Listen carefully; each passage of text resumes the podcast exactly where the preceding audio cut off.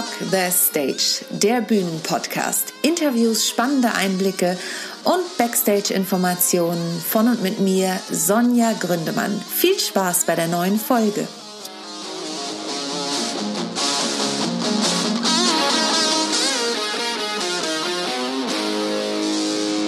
Herzlich willkommen zu einer neuen Folge von Rock the Stage, meinem Bühnenpodcast. Wie schon in der Anmoderation gesagt, mein Name ist und bleibt Sonja Gründemann und ich freue mich sehr, dass du heute zuhörst. Ich äh, werde heute aus meinem Büro wie immer eine Aufnahme machen, aber ich bin gerade ein bisschen stolz wie Bolle, denn ich habe mein Büro heute umgeräumt weil ich ja immer mehr im Bereich Video unterwegs bin. Das ist ja aktuell die Bühne, die wir haben. Und am Sonntag war ich in einer ganz anderen Bühne unterwegs, denn ich habe ja mit meiner Duopartnerin Esther Jung einen Livestream gemacht bei ihr aus dem Wohnzimmer und ihr Lebensgefährte Lukas Kowalski hatte eine unglaubliche Technik aufgefahren. Es war wirklich unfassbar. Und dennoch ist nicht alles so glatt gegangen, wie wir uns das gewünscht hätten.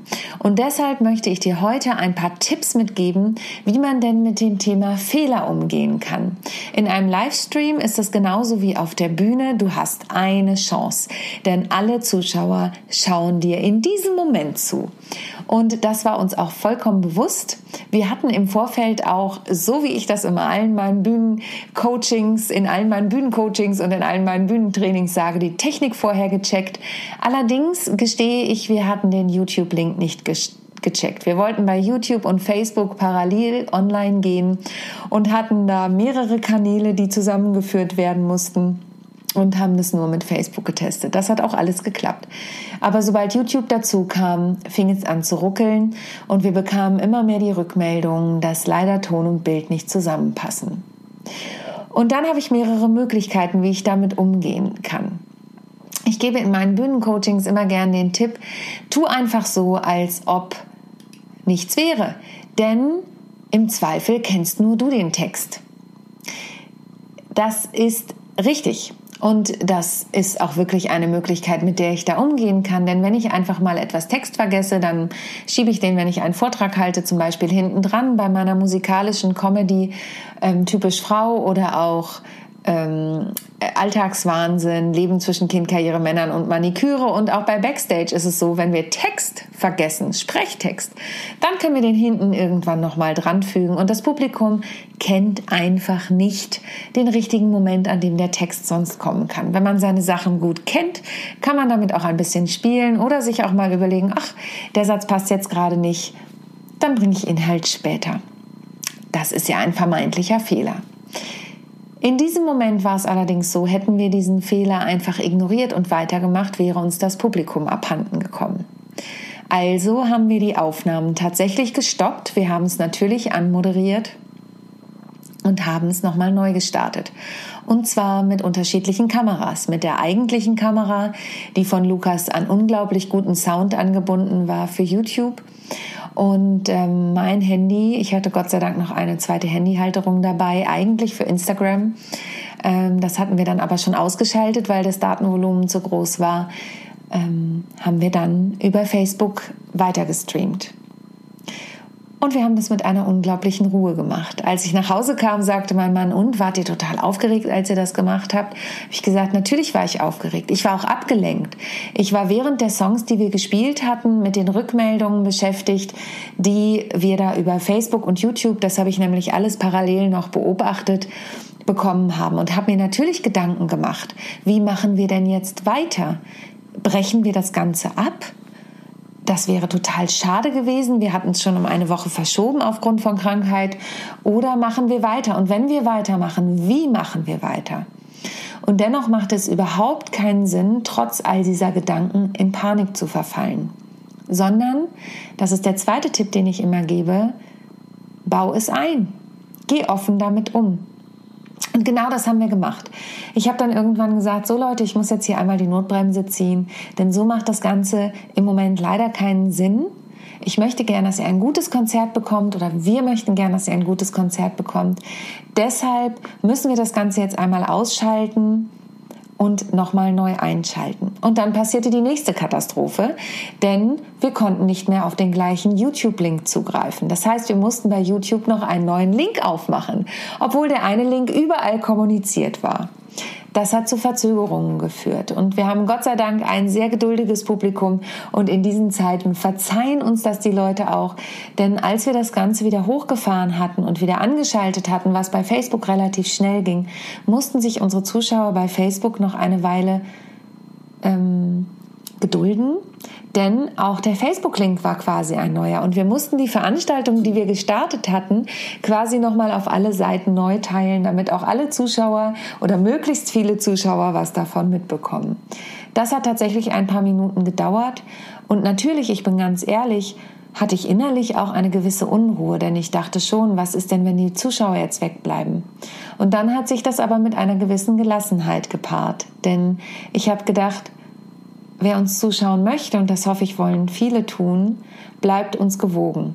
Und wir haben das dann halt kommentiert und haben es eingebaut und haben gesagt, ja, also für uns ist das auch alles neu hier. Wir geben unser Bestes. Wir hoffen, dass ihr dran bleibt und haben halt ein paar Geschichten erzählt. Wir haben quasi etwas überbrückt und haben es transparent gemacht.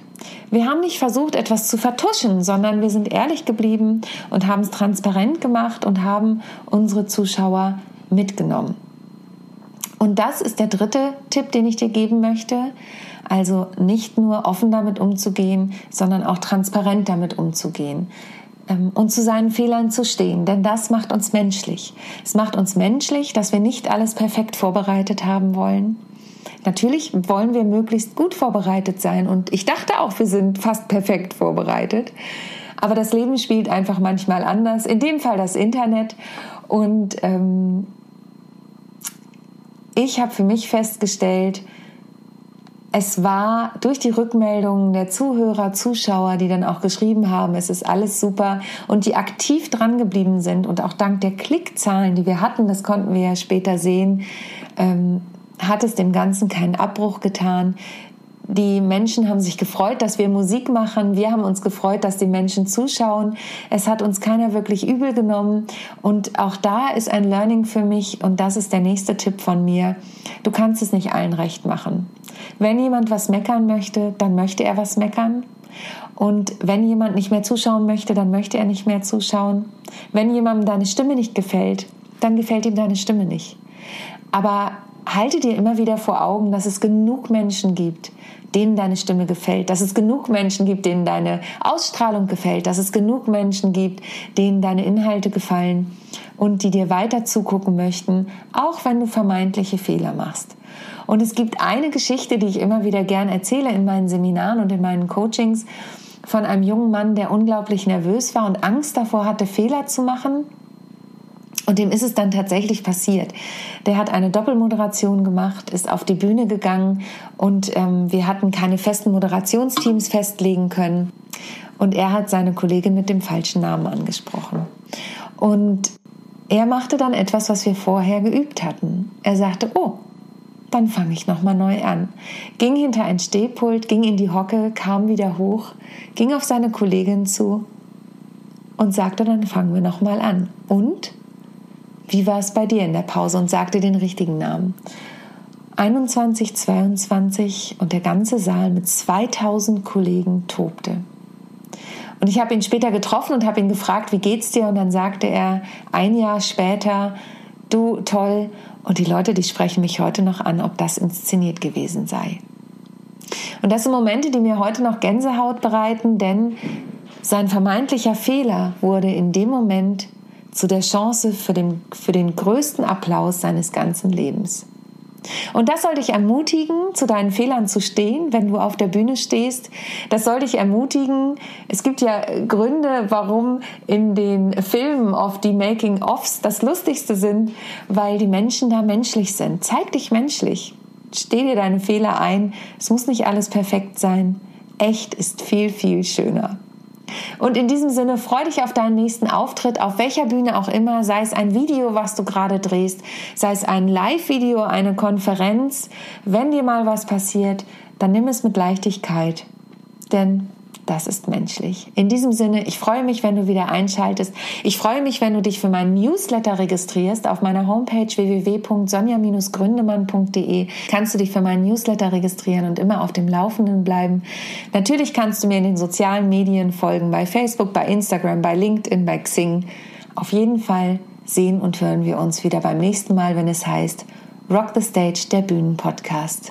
Von und mit mir, Sonja Gründemann.